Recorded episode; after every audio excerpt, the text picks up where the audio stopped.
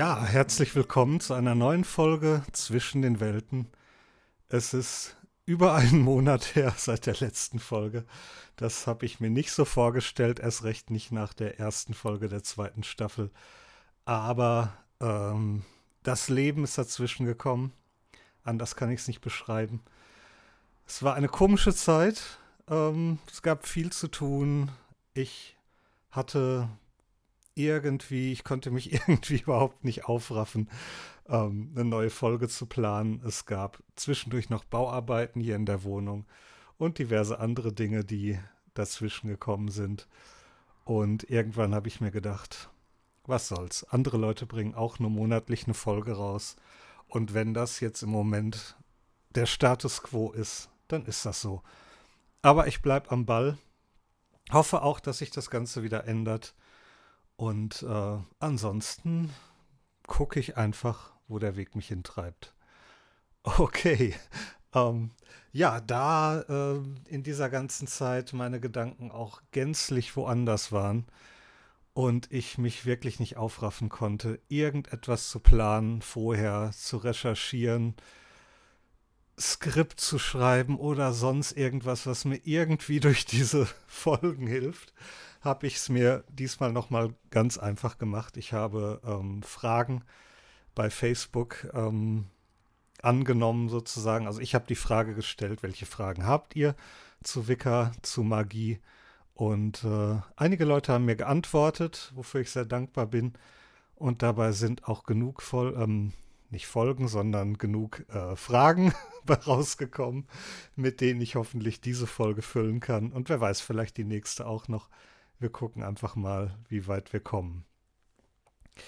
Ich habe Wein, das ist auch sehr wichtig, wie ich festgestellt habe, für die Produktion von Zwischen den Welten. Ähm, und äh, ja, ich nehme erstmal einen Schluck und heiße euch willkommen zur neuen Folge.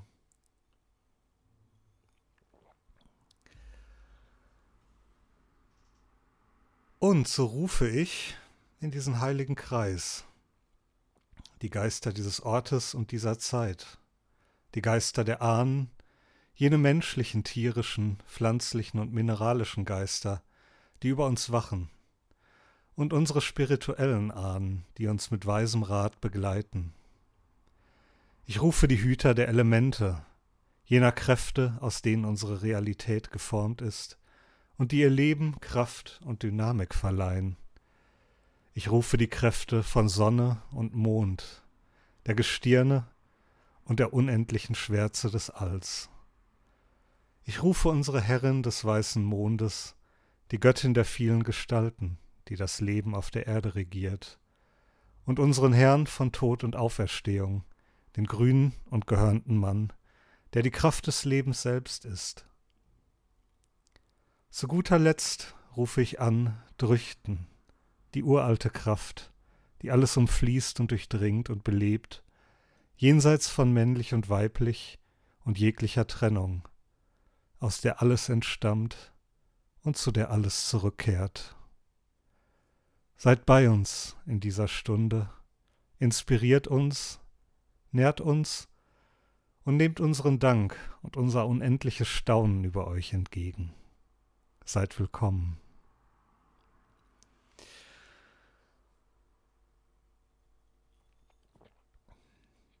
Ja, mal wieder Fragen und Antworten. Ich steige einfach mal ein und fange an mit einer Frage von Maximilian. Der fragt, wie steht der Jahreskreis mit den Göttern in Verbindung und wo finde ich das in mir selbst wieder? Wie sehen typische Rituale zu den Jahreskreisfesten aus und wie bringen die mich weiter? Okay, ich ähm, werde mich erstmal um den ersten Teil der Frage kümmern. Wie steht der Jahreskreis mit den Göttern in Verbindung? Und wie finde ich das in mir selbst wieder? Hm.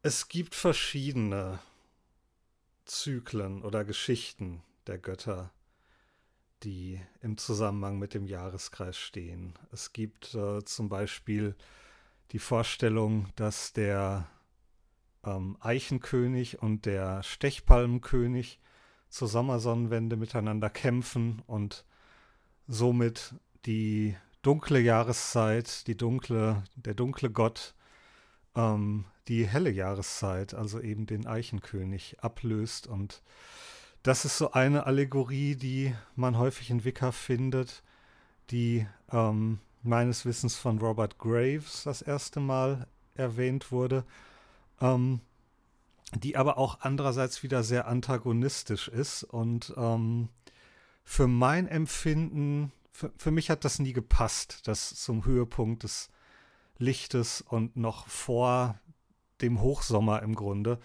schon wieder den, der Abstieg in die dunkle Jahreszeit gefeiert werden soll, ähm, ist für mich nicht nachzuempfinden und ich mag auch nicht unbedingt dieses Dualistische an diesem, an dieser Vorstellung von Kampf. Hm, ich habe das Ganze selber mal als Ritual erlebt. Ähm, da habe ich den, ich glaube, ich habe den Eichenkönig, genau, ich habe den Eichenkönig dargestellt. Und das war wiederum sehr kraftvoll, das selber als, ähm, als mythologisches, als, als Mythenspiel sozusagen selbst zu erleben. Aber ich bin von diesem ganzen, von dieser Geschichte, von diesem Konzept nicht so überzeugt letztendlich. Ähm, es gibt andere Vorstellungen, nach denen eben der Gott in der kalten Jahreszeit geboren wird und ähm, sozusagen synonym für die Pflanzen und die Tiere, die Kraft des Lebens an sich. Und natürlich von der Göttin geboren wird eben. Und ähm, diese beiden, Gott und Göttin, sich dann eben durch das Jahr entwickeln, altern.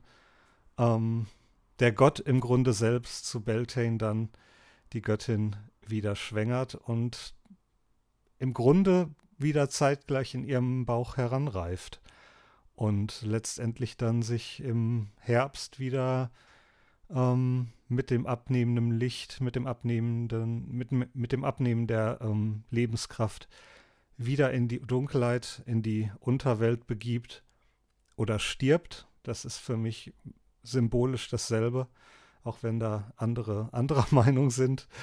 Wenn sich jemand in die Unterwelt begibt, heißt das für mich, er stirbt. Es sind ohnehin Götter, sie stehen wieder auf. Ähm, man darf das Ganze natürlich nicht so interpretieren, als wären das reale Wesenheiten oder reale Gestalten. Es handelt sich um Metaphern, um Allegorien für die Kräfte des Lebens, die sich durch das Jahr bewegen, durch den Jahreskreis. Wie steht das Ganze mit mir selbst in Verbindung oder wie finde ich das Ganze in mir selbst wieder? Ähm, das, das, ist im Grunde eine Frage, die du dir eigentlich nur selbst beantworten kannst. Ähm, ich finde, dass diese Geschichten ähm, genug bieten, um, um da seine eigene Resonanz zu finden, um sich selbst da rein zu versetzen, ähm, auch vielleicht zu reflektieren über die eigenen Lebenszeiten, über den ähm, Abschnitt des Lebens, in dem man sich vielleicht selbst gerade befindet. Ist man gerade ein junger Mann, der, der gerade erst in sein Leben, in seine Karriere startet, ungebunden, kreativ, ähm, ehrgeizig? Oder ist man ein Familienvater, der gänzlich andere Aufgaben wieder vielleicht in den Vordergrund stellt, nämlich Sicherheit, ähm, Ausbau des Nestes sozusagen? Oder steht man vielleicht auch schon jenseits des Zenits sozusagen, also jenseits der Sommersonnenwende und ähm, bereitet sich langsam auf den Herbst des Lebens vor und, oder vielleicht sogar auf den Tod? Ähm, der Jahreskreis ist eine zyklische Allegorie und insofern deutet er für mich auch irgendwo an, dass mit dem Tod nicht alles vorbei ist. Ähm, aber da ist auch wieder die Frage, wie, wie sieht man das? Wie, welche Vorstellung hat man selbst? Wo begibt sich die Seele hin, wenn der Mensch stirbt? in welcher Form könnte sie wieder aufstehen im nächsten Zyklus? Hm, das sind vielleicht so ein paar Fragen, die helfen können, sich in diesen Jahreskreis und in diese Vorstellung von Zeit und von Entwicklung, die wir eben als Wicker haben, hineinzuversetzen und da eben auch seinen eigenen Gewinn, seine eigene ähm, Weisheit rauszuziehen. Wie sehen typische Rituale zu den Jahreskreisfesten aus und wie, wie bringen die mich weiter? Ähm, ich glaube, den letzten Teil habe ich schon ein bisschen jetzt ähm, ausgebaut und erklärt. Ähm, die typischen Rituale des Jahreskreis, der Jahreskreisfeste können ganz unterschiedlich aussehen. Das können, wie gerade schon erwähnt, Mysterienspiele sein, die man miteinander ähm, aufführt, in denen jeder unterschiedliche Rollen bekleidet. Ähm, das können auch, das kann auch andere Dinge zum Mittelpunkt haben. Man kann eine ausgedehnte Reise machen, ähm, eine ausgedehnte, also eine geistige Reise. Man kann eine Meditation machen ähm, zu einem Mysterium des jeweiligen Jahresfestes. Äh, also man könnte über einen reifen Apfel meditieren, man könnte über die Saat meditieren, man könnte über die Ernte meditieren. Ähm, man kann Zauber wirken, ähm, man kann diese Kraft, die man zum Zeitpunkt des Jahreskreisfestes feiert, wirklich ausgiebig zelebrieren mit rituellen Handlungen ähm, zu Ehren der Götter, zu Ehren dieses Jahreskreises, zu Ehren der, ähm, der Zyklen, wie sie uns gegeben worden sind. Ähm, ich persönlich empfinde es so, dass, dass wir da alle Freiheiten haben, das auszugestalten, aber dass es natürlich ähm, am besten ist, wenn es von jemandem angeleitet wird, der auch wirklich schon eine tiefe Verbindung mit den Festen und mit den Zyklen ähm, erfahren hat oder etabliert hat. Ähm, denn ich stelle auch immer wieder fest, dass Menschen so merkwürdige Vorstellungen davon haben, was die Jahreskreisfeste ausmachen oder die Jahreszeiten. Es gibt Leute, die denken, zu Weihnachten wäre der Winter vorbei ähm, und andere Dinge, wo ich dann mich dann auch frage, wie, äh, wie kommen Sie darauf? Woran machen Sie das fest? Ähm, ja, ich, ich denke, das ist einfach eine Sache der eigenen Erfahrung, ähm, diese Dinge weiterzugeben und ähm, da eben auch wirklich genau hinzugucken, was macht diese Jahreszeit aus, was macht dieses Fest aus. Ähm, und da kann ich euch nur raten, hinterfragt wirklich die Dinge, die in Büchern stehen. Da ist unheimlich viel Mist dabei. Gut, ähm, ich gehe mal weiter in den Fragen. Ich habe noch eine interessante Frage von Maximilian, die mich etwas überrascht hat und zu der ich auch immer noch nicht so ganz weiß, was ich dazu sagen soll. Ähm, ist das Universum für Wicker unendlich oder gibt es eine spezifische Vorstellung, was sich dahinter befindet? Ähm, ich würde eigentlich erstmal sagen, das ist eine wissenschaftliche Frage die äh, eine Mysterienreligion gar nicht beantworten muss.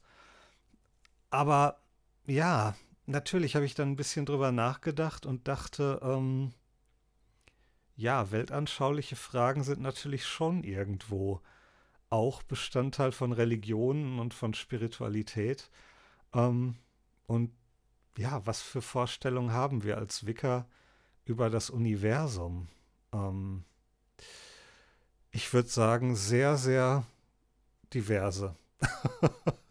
ich glaube, jeder von uns hat, hat andere Vorstellungen davon, was dieses Universum letztendlich wirklich ausmacht und ob es sich ausdehnt, ob es sich zusammenzieht, ob sich dahinter was befindet, ob es endlich ist, unendlich, was auch immer. Ähm, ich glaube, wir, unser Blick ist mehr auf das Hier und Jetzt gerichtet und auf das, was wir sehen können oder empfinden können. Das schließt sicherlich auch unsichtbare Bereiche mit ein, aber ich würde sagen, Dinge, die sich hier auf der Erde und um die Erde herum, wenn man Sonne und Mond noch mit hineinnimmt, was wir definitiv tun, ähm, was sich hier abspielt. Das ist das Wesentliche. Ähm, ich glaube, dass viele Wicker sehr philosophisch und einfach sehr wissbegierig sind und sich auch Fragen darüber stellen, wie das Universum nun wirklich aussieht. Aber es gibt da keine Doktrin, die uns das irgendwie vorgibt. Wir haben noch nicht mal einen einheitlichen Schöpfungsmythos oder ähm, eine einheitliche Vorstellung, was die Götter sind. Ich glaube, was wir, was man sagen kann, ist, dass wir alle das Leben in irgendeiner Form als heilig empfinden und ähm, das Göttliche nicht außerhalb der Welt, komplett außerhalb der, der Welt sehen.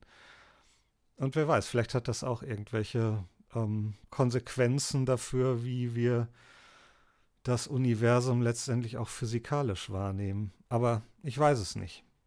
Ich habe noch nicht mal selbst eine Antwort auf die Frage. Ähm, an der Stelle bin ich sehr agnostisch, sagen wir mal so. Ja, ich habe ein paar Fragen zur Praxis der Magie, die ich sehr interessant finde. Ähm, Christoph fragt, wo liegen die Unterschiede zum Schamanismus, zur Religionsmagie und anderen? Da musste ich erstmal nachfragen, was er mit Religionsmagie gemeint hat. Also offenbar Religion, die von Priestern im Rahmen einer Religion ausgeübt wird was definitiv auf Wicca zutrifft.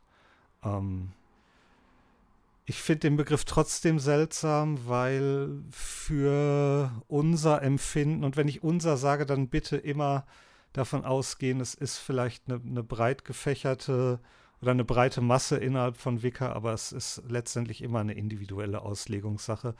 Aber ich glaube, die breite Menge in Wicca würde sagen, ähm, Religion und Magie sind nicht voneinander zu trennen. Ähm, manche sagen, Religion hat sich aus der Praxis der Magie, der Zauberei entwickelt. Ähm, man kann aber zumindest, glaube ich, behaupten, dass sich das Ganze parallel und mit, miteinander sehr stark verflochten entwickelt hat.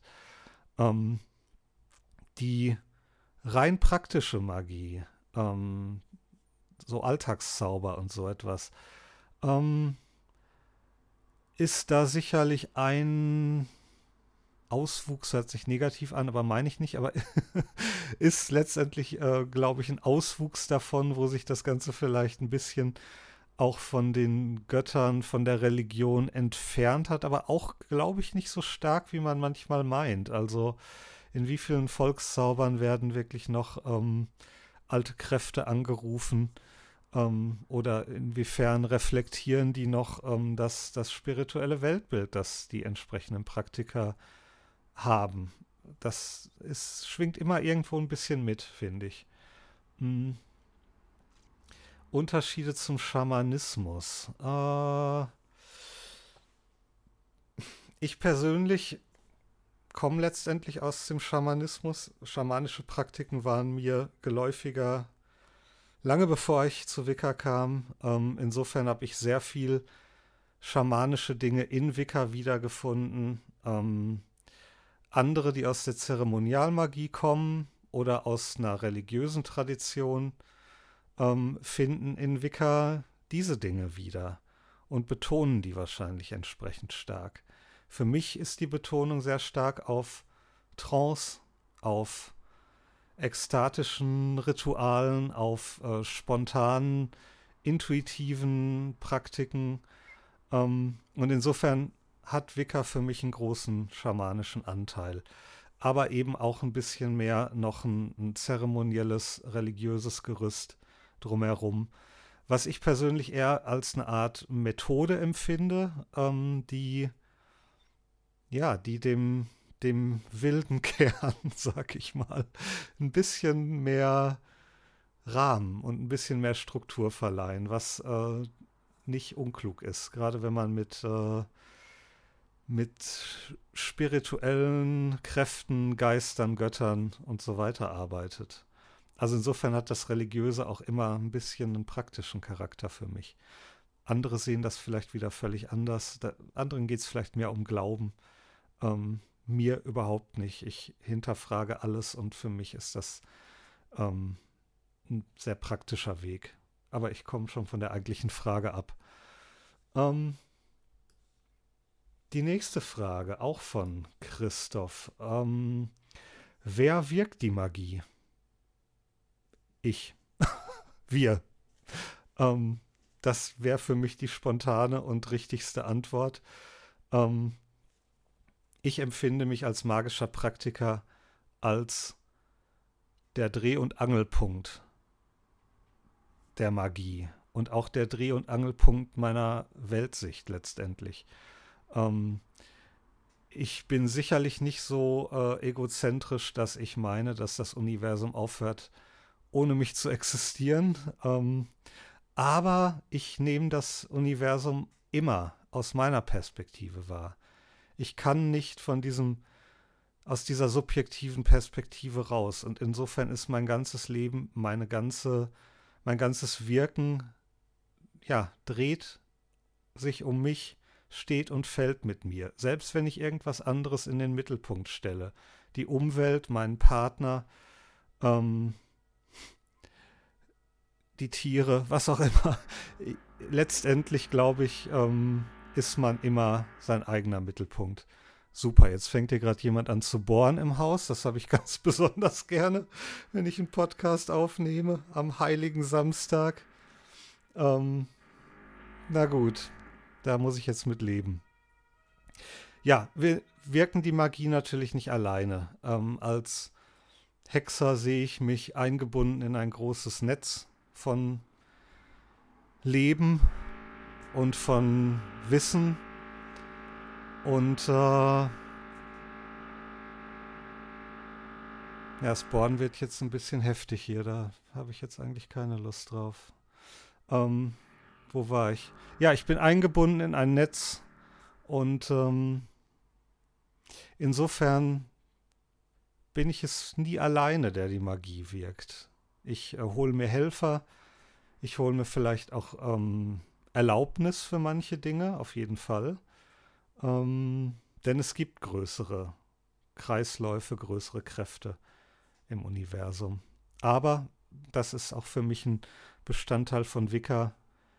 Wir sind die Hände der Götter. Und nicht nur der Götter, wir sind aufgerufen, unser Leben selbst in die Hand zu nehmen, aktiv zu werden, nicht nur passiv zu meditieren, sondern kreativ unser Leben zu gestalten. Mit Magie. Deswegen verstehe ich auch nicht, warum, für, warum Magie für manche Menschen so die letzte Ausflucht ist, wenn alles andere versagt hat. Ähm, ich finde, das ist eine merkwürdige Trennung von weltlichem, alltäglichem und spirituellem, das dann irgendwie aufs Podest gestellt wird oder so. Ähm, für mich ist Magie Teil des Alltags und ähm, Warum soll ich nicht Magie nutzen, um beruflich weiterzukommen, eine Klassenarbeit zu schaffen, ähm, den richtigen Partner anzuziehen und so weiter und so fort. Ähm ich unterscheide da nicht zwischen kleinen egoistischen Zielen und großen, angeblich selbstlosen Zielen. Ich glaube nicht, dass es sowas wie Selbstlosigkeit gibt. Okay, für einen Moment ist Ruhe hier, kein Gebore. Ich hoffe, dass das anhält und sich jetzt nicht noch weiter ausweitet. Götter und Geister sind das Thema unserer nächsten Fragen. Ich habe es auch schon ein bisschen angedeutet. Ähm, Christoph fragt weiter, welche Rolle spielen Götter, Elemente, Naturgeister? Ein bisschen habe ich es schon beantwortet, würde ich sagen. Ähm, wir arbeiten mit diesen Wesen, um Veränderung zu erschaffen oder um sie zu verehren, sie zu ähm, sie anzuerkennen. Ähm, wir meditieren vielleicht auch mit, äh, mit entsprechenden Geistern oder Elementen, um uns auf sie einzuschwingen, um ein größeres Verständnis von der Welt durch sie zu erlangen. Ähm, wie gesagt, wir sind eingebunden in ein großes Netz aus Leben, sichtbar wie unsichtbar, und äh, dem zollen wir auch irgendwo, ähm, wie ist die Formulierung? Ich keine, keine Ahnung, was, was wir dem zollen. Ähm, wir respektieren das, wir erkennen das an, ähm, dass dieses große Netz miteinander funktioniert und miteinander ständig neue kreative Formen hervorbringt. Claudia fragt, wie ist der Umgang mit bösen Geistern, Dämonen und ähnlichem? Äh,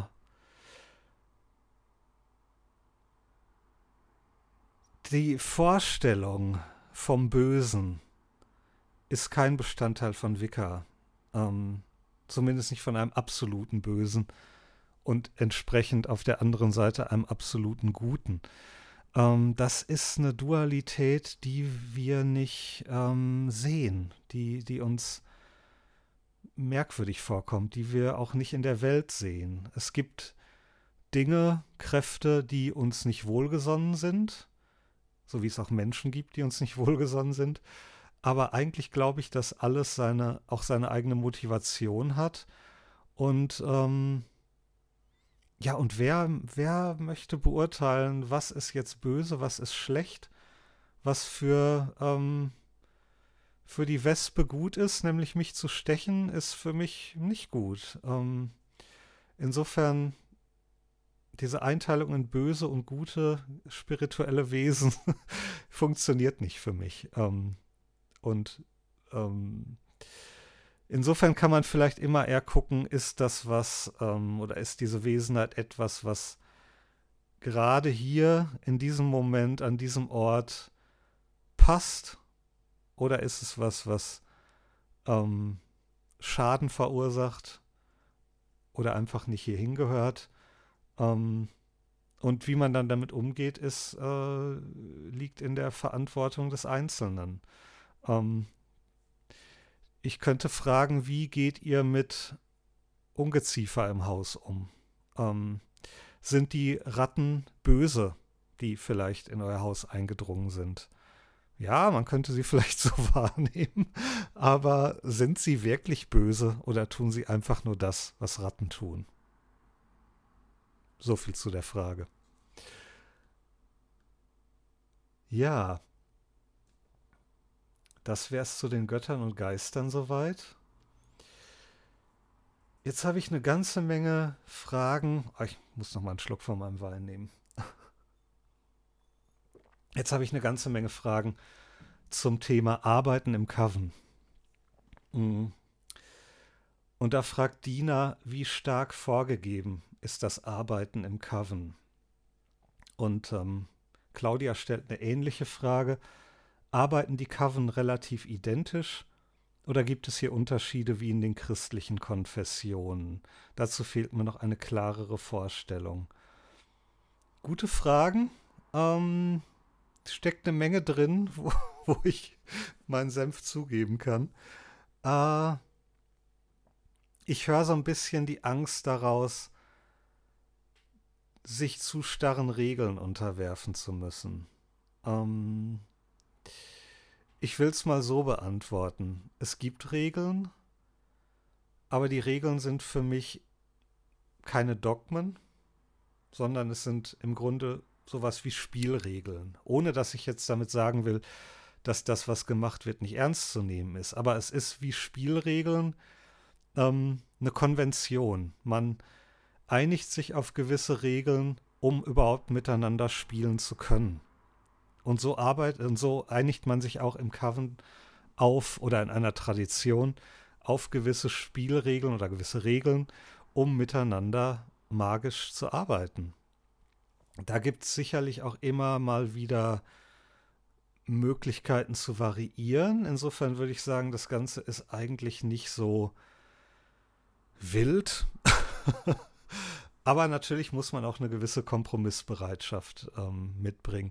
Wenn jetzt jemand ähm, zu einer Runde Monopoly kommt und meint, ähm, warum sind die Regeln jetzt so, ähm, ich verstehe die Regeln nicht, lasst uns doch diese Regel ändern.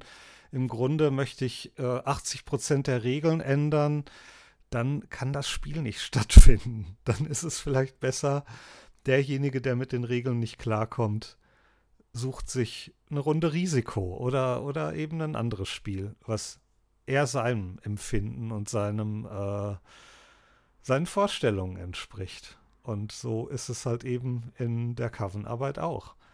Hm. Es gibt gewisse Dinge, die haben einfach eine relativ klare Struktur. Ähm, die haben ihren Sinn. Ich denke, jeder, der in einen Coven eintritt oder überhaupt, an, überhaupt zu dem Punkt kommt, in einen Coven eintreten zu können, hat schon begriffen, ähm, dass man nicht alles im Vorhinein wissen kann und dass man sich in gewisser Weise anderen Menschen auch ausliefert ein Stück weit und einer Tradition ausliefert. Und das tut man in der Regel freiwillig, weil man hofft, von dieser Tradition was zu lernen. Und dementsprechend ähm, denke ich, dass da schon das, die Bereitschaft einfach sehr groß ist, ähm, Dinge auch auszuprobieren und ähm, zu gucken, was es mit einem macht, anstatt gleich alles anzuzweifeln. Ähm äh, ja, was war noch in den Fragen? Die arbeiten die Coven relativ identisch. Ähm, mein persönliches Empfinden ist nein. Es gibt zwar Menschen, die das gerne so hätten und das auch behaupten, aber was ich so festgestellt habe, ähm, ist, dass es abgesehen von ein paar wirklich relativ festen Parametern, das sehr unterschiedlich praktiziert wird, dass sehr unterschiedliche Gewichtungen in den einzelnen Gruppen äh, vorliegen. Manche mehr auf äh, Ehrerbietung und Anbetung der Götter ausgerichtet sind, andere mehr auf magische Arbeit. Manche haben ein sehr strenges, starres Korsett, äh, Ritualkorsett, wo äh, sehr viele Handlungen vollbracht werden. Andere sind da vielleicht ein bisschen simpler und ähm, auch vielleicht ein bisschen lockerer. Ähm, das muss man alles rausfinden, vielleicht erstmal. Ähm, ihr werdet aber vielleicht auf manche Fragen, wenn ihr dann entsprechende Coven ähm, Älteste oder Hohepriester fragt, ihr werdet vielleicht auch auf alles nicht eine Antwort bekommen, weil ähm, manche Dinge einfach geheim sind. Und ähm, letztendlich müsst ihr euch auf eure Intuition verlassen und darauf, ob ihr mit diesen Menschen klarkommt. Wenn ihr das Gefühl habt, ihr schwingt auf einer Ebene mit dieser Person, hört sich jetzt sehr esoterisch an, aber ihr seid auf einem Level, was auch immer, und ihr versteht euch, ähm, dann ist es sehr unwahrscheinlich, dass äh, die Herangehensweise an diese Dinge plötzlich eine völlig andere ist, wenn es dann dazu kommt, dass ihr wirklich an traditionellen Ritualen teilnehmt. Ähm, ja, sollte ich vielleicht auch noch mal erwähnen, die Teilnahme an den traditionellen Ritualen, am, am wirklichen traditionellen Wicca, ist eigentlich erst ähm, nach der Initiation es sind mittlerweile, mittlerweile ist gut, in den letzten Jahrzehnten auch viele Gruppen dazu übergegangen, Schüler vor der Initiation an Ritualen teilnehmen zu lassen. Ähm, da fehlt mir persönlich die äh, Erfahrung, wie diese Gruppen das handhaben. Ich habe das auch mal gemacht, habe dann aber entsprechend sehr freie Rituale genommen, die man auch in Büchern finden könnte oder im Internet ähm, die aber eben gewisse Punkte, die traditionell sind, nicht bedient haben. Ich weiß nicht, wie andere Covens das machen. Mittlerweile tendiere ich wieder sehr stark dazu, wirklich die Rituale mit den Menschen zu feiern, für die ich mich entschieden habe und sie entsprechend auch initiiert habe, weil das war eigentlich die ursprüngliche Idee, sich mit den Menschen in den Kreis zu stellen, denen man bereits vertraut und ähm, die einem irgendwo ans Herz gewachsen sind in ihrer Ausbildungszeit. Ähm, und insofern finde ich es ein bisschen widersprüchlich und widersinnig, ähm, das Ganze schon vor der Initiation zu machen. Wenn man auf dem gleichen menschlichen Level ist, wenn man sich versteht, dann ist das kein Problem, vorher abzuklären, ob man ungefähr dieselben Vorstellungen hat.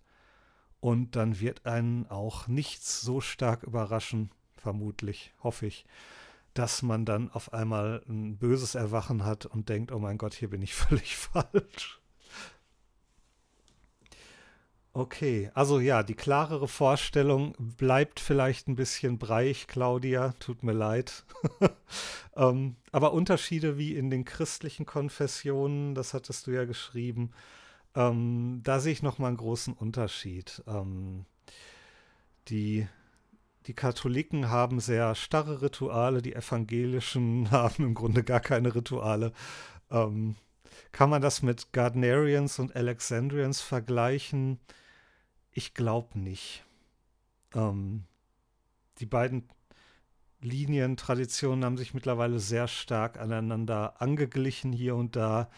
Und mittlerweile ähm, gibt es da, kann man nicht mehr so pauschal sagen, was ist alexandrisch, was ist Gardnerian. Und was vielleicht hilft, ähm, ist zu sagen, dass, und das ist wirklich für Wicca sehr typisch, ähm, dass der Coven immer Vorrang hat die Tradition, die Linie, das ist alles nicht so wichtig wie die Gruppe, die der Coven letztendlich.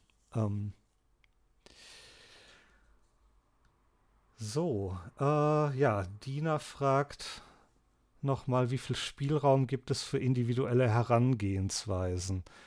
Oh, ich würde sagen, sehr viel Spielraum. Ähm, wenn man sich einmal auf die Art und Weise geeinigt hat, wie die Gruppe einen Kreis zieht, ähm, darüber hinaus ähm, ist es wirklich äh, eine Sache der, der einzelnen Gruppe, wie weit sie äh, auch Ideen und äh, Dinge äh, mit hineinnimmt, die die einzelnen Mitglieder mitbringen.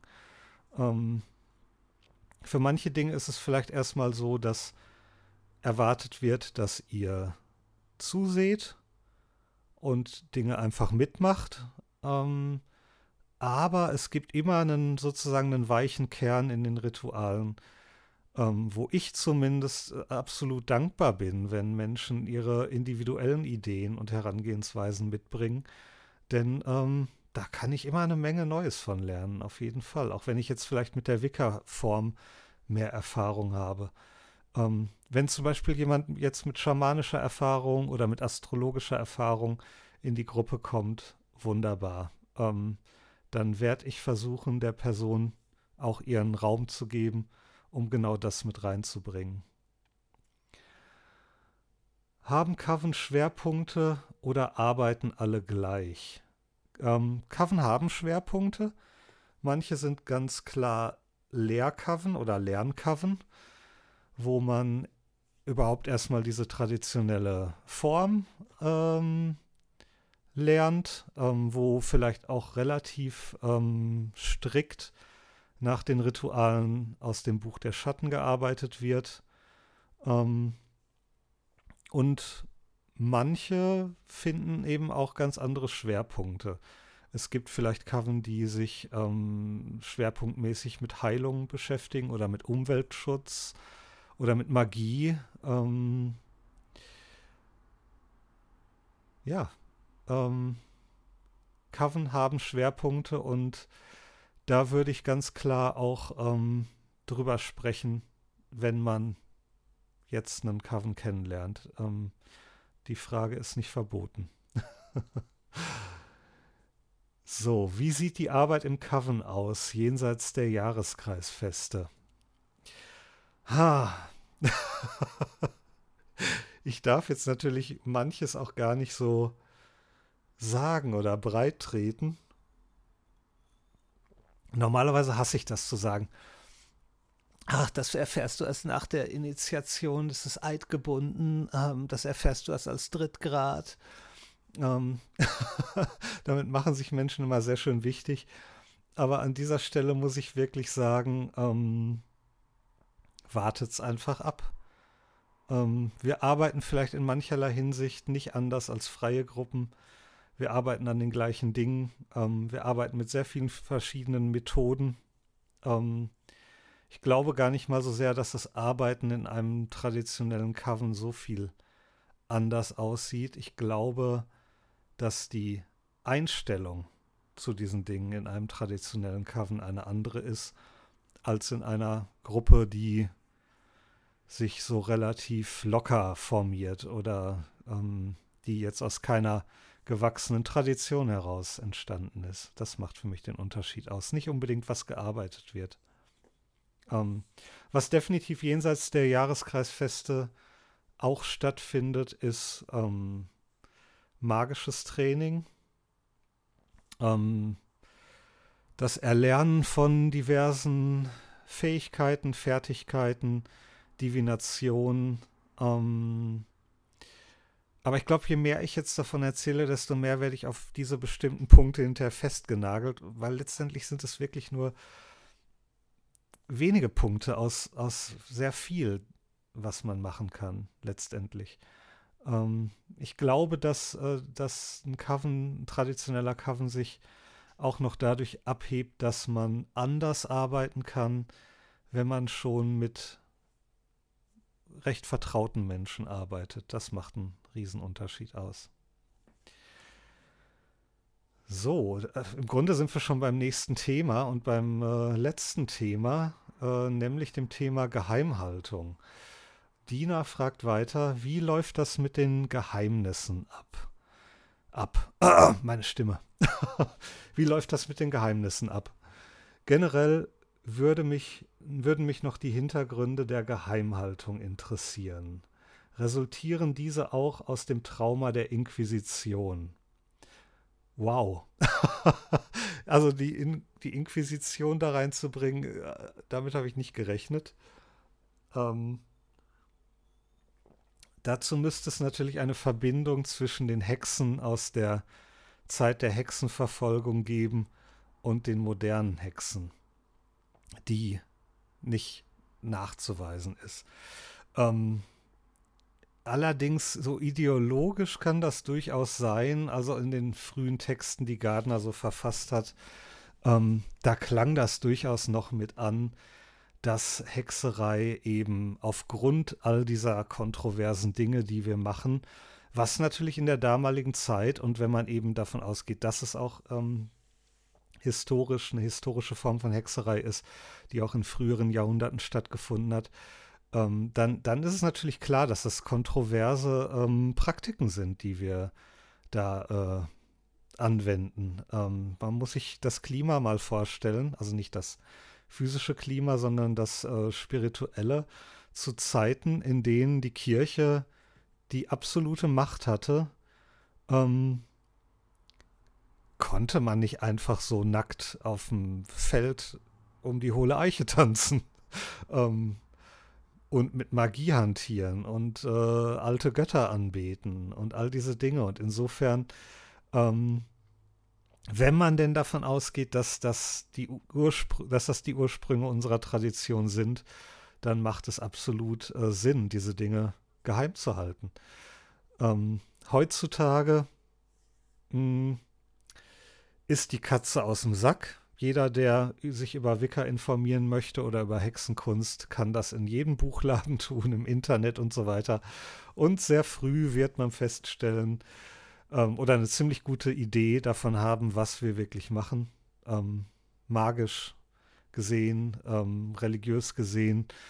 Und dass das eben alles Dinge sind, die jetzt nicht unbedingt mit dem christlichen Weltbild ähm, in Einklang zu bringen sind. Äh, aber das ist heute eben auch kein Problem mehr, weil wir haben Religionsfreiheit und die Kirche hat Gott sei Dank nicht mehr allzu viel zu melden.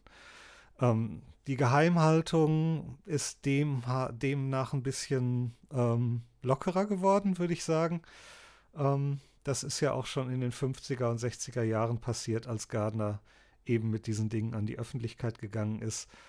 Ähm, ein paar Jahre vorher hätte das noch äh, ganz andere Konsequenzen gehabt und die Tatsache, dass eben manche Dinge nicht mehr so geheim sein müssen und da durchaus ein paar Worte über den Hexenkult in der Öffentlichkeit verloren werden können, ist eigentlich schon ein Zeichen dafür, dass, äh, dass sich da unsere gesellschaftlichen Konventionen gelockert haben.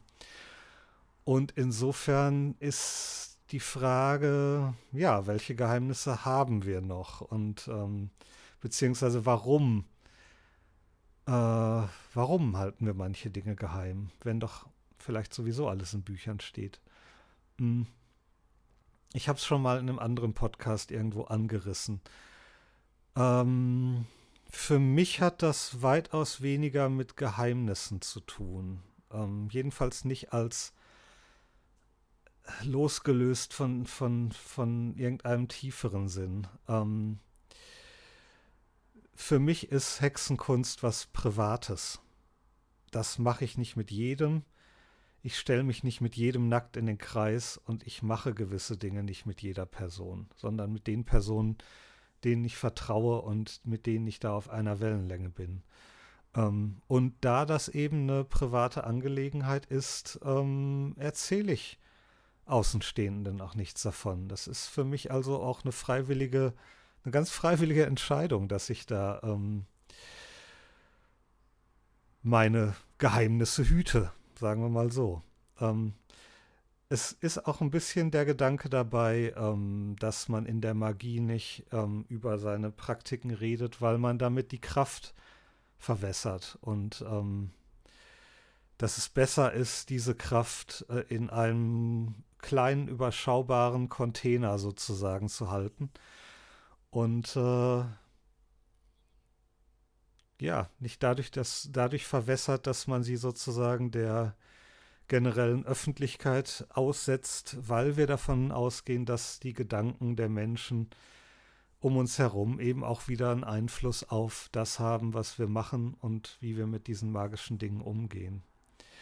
Äh, da muss aber auch selber seine eigene Herangehensweise finden. Es gibt zum Beispiel Menschen, die würden nie Fotos von ihrem Altar oder von ihren magischen Gegenständen im Internet zeigen. Ich bin da ein bisschen lockerer. Ähm, manche Dinge zeige ich auch nicht und wenn ich was zeige, dann ist das manchmal auch ein bisschen arrangiert, sagen wir mal so. Das ist nicht unbedingt mein Arbeitsaltar vom, Entschuldigung, vom letzten S-Bad. Ähm, weil mir das wieder zu privat wäre. Aber ich, ich kann durchaus ein paar Dinge zeigen, die ich jetzt als nicht so ähm, persönlich oder als nicht so intim empfinde. Ich habe natürlich auch ein Eid ähm, abgelegt. Das ist ein bisschen die nächste Frage, die ich da schon sehe. Ähm, mit Menschen nicht über diese Dinge zu reden oder über gewisse Dinge im Kreis, äh, die im Kreis passieren, die nicht darauf ordentlich vorbereitet worden sind. Was das wiederum bedeutet, ähm, kann sich jeder seine eigenen Gedanken zu machen. Ähm, es geht aber in diesem Eid, den ich ablege, nicht nur um Geheimhaltung. Es geht auch darum, wie ich mit den Dingen umgehe und damit auch, wem ich etwas verraten darf. Und letztendlich läuft das Ganze wirklich darauf hinaus, wie interpretiere ich das Ganze für mich ähm, und was ist für mich vertretbar. Ich glaube, dass man sich wirklich immer wieder und, und überhaupt in der, in der gesamten Tradition, man wird immer wieder auf sich zurückgeworfen und ähm, muss ein Gefühl dafür entwickeln, was stimmig ist für einen selbst. Ähm, und ich glaube, wenn das jeder tut, der auch die entsprechende ähm, Erfahrung gesammelt hat, der die entsprechende Ausbildung genossen hat, dann werden Dinge, ähm, die jetzt jeder von uns für heilig und relativ geheim hält, auch nicht einfach so der Öffentlichkeit preisgegeben. Aber wer das möchte, kann das natürlich tun und es gab gewisse Leute, denen Eidbruch vorgeworfen wurde, ähm, auch sicherlich einige, wo ich denke, ja, auf jeden Fall Eidbruch. Ähm, aber das hat offenbar auch wieder andere Leute zu Wicker geführt, die ähm, dann eben das entsprechende Buch gelesen haben. Ähm, ich finde, es ist immer eine sehr ähm, zweischneidige Sache, wie man eben mit Geheimnissen umgeht. die wirklichen Mysterien ähm, könnte ich auch im Grunde völlig und, und überall und jedem offenbaren. Und die wird man ohnehin nicht sehen, wenn man nicht die Augen dafür hat. Ganz einfach. Ja, das waren die Fragen für heute. Ich glaube, es sind einige ganz interessante Punkte dabei gewesen und äh, ich hoffe, dass es auch ganz gut war, von dem einen Thema mal so ein bisschen abzuweichen, einen kleinen Exkurs zu machen. Und äh, ich hoffe natürlich auch, dass ich die Fragen zur Zufriedenheit der Fragen der Fragesteller beantworten konnte. Ich äh, verabschiede mich für heute, trinke meinen Wein aus, wünsche euch noch eine schöne Zeit. Merry Meet, Merry Part and Merry Meet again. Tschüss.